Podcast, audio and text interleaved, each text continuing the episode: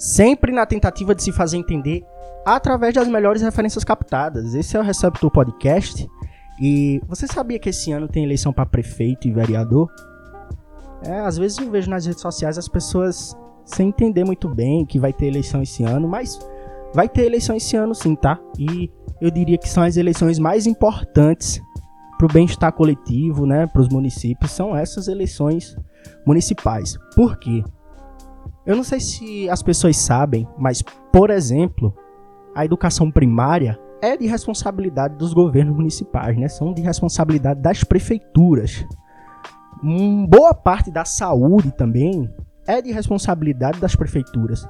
Na minha cidade, Garanhuns, por exemplo, não se tem hospital municipal. É a única cidade onde sua microrregião está situada que não tem um hospital municipal. Muitas outras coisas são de responsabilidade dos municípios que as pessoas acabam depositando essa responsabilidade apenas no governo federal ou no governo estadual e acaba blindando, mesmo que sem querer, as câmaras dos vereadores, né, e as prefeituras dos municípios nas quais nós estamos situados, né?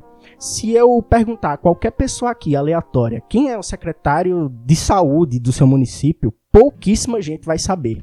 E aquelas pessoas que sabem, normalmente são aquelas pessoas interessadas em política é, necessariamente. Algum, aquelas pessoas que estão ali naquele nicho político que normalmente os municípios de pequeno e médio porte estão situados ali, naquelas pessoas comumente conhecidas como babão e enfim, essas pessoas que estão ali na bota de político que tem mandato. E isso acaba sendo um prejuízo coletivo, né? Uma vez que a educação primária de responsabilidade do município é de responsabilidade de todo mundo saber quem é a secretária da educação do município.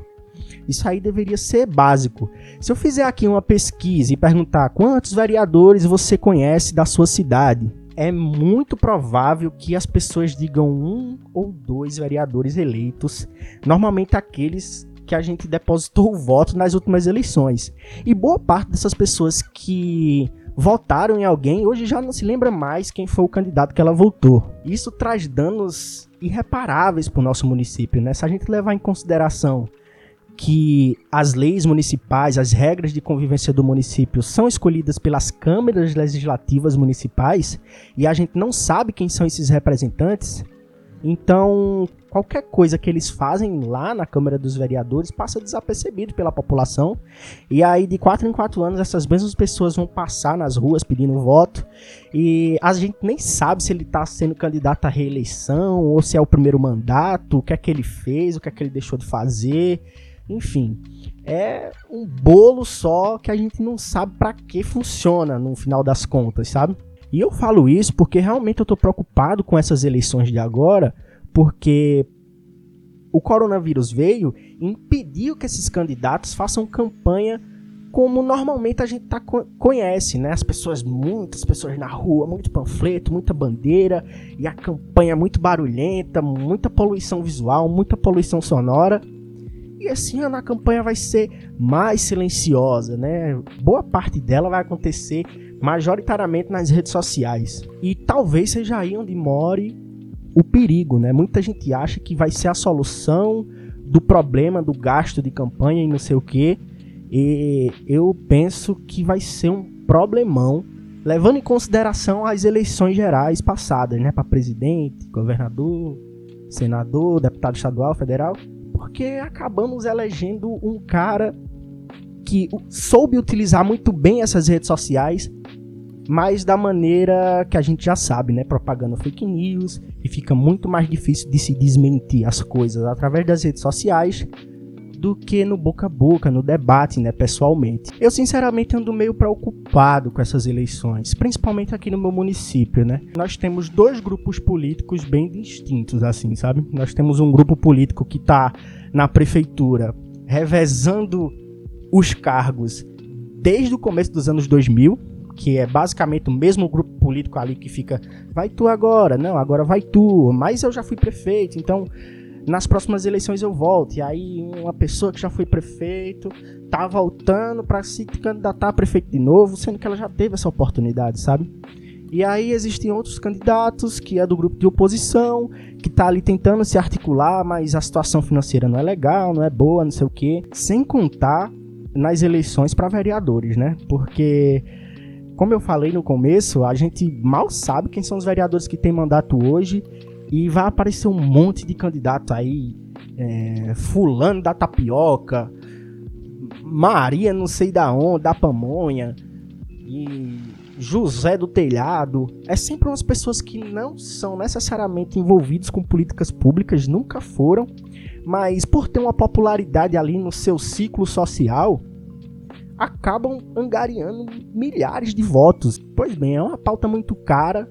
É isso, na democracia representativa a gente tem por dever colocar representantes que realmente representem nossos ideais ali. Aquela pessoa que a gente vai eleger são representantes do que nós temos por ideal para nosso município.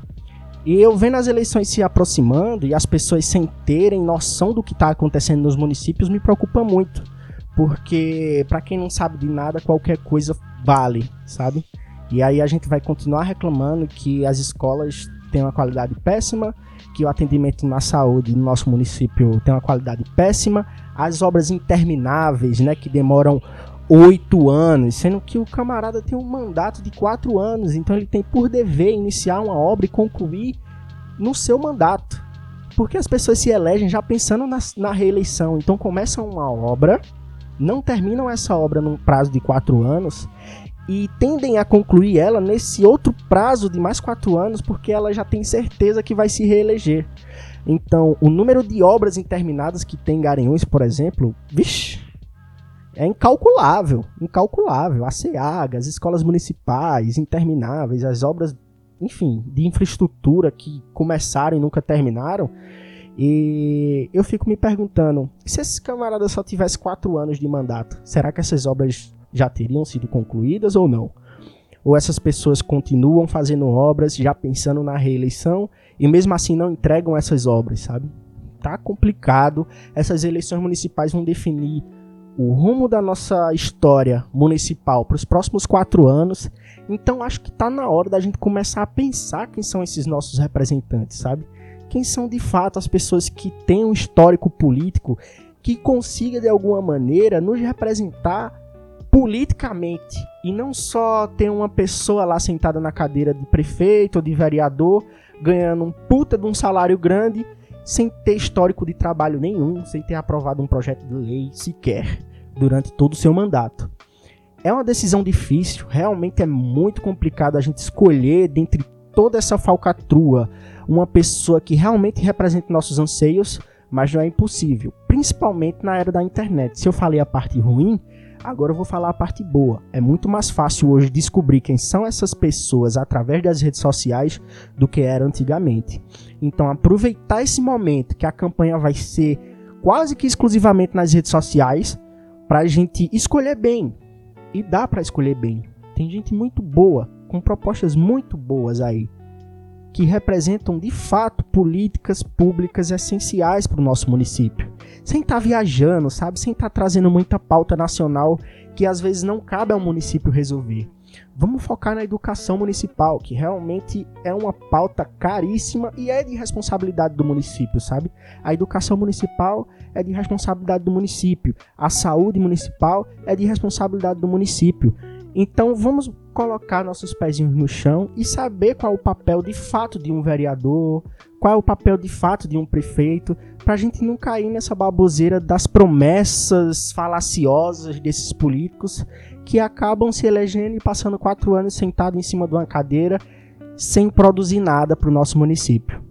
Então é isso, essa é uma conversa falando sobre as eleições municipais. Eu tenho a intenção de conversar muito mais sobre isso aqui, porque eu acho que é um papel importante das pessoas comuns, comuns, do cidadão comum, participar dessa política, sabe? Participar conversando, participar debatendo, trazendo ideias e combatendo e contrariando aquelas ideias falaciosas, mentirosas, que às vezes a gente acaba caindo no conto do vigário, né? Do, do, do vereador dizer que vai construir alguma coisa, sendo que o vereador tá ali para aprovar leis não necessariamente construir alguma coisa, né?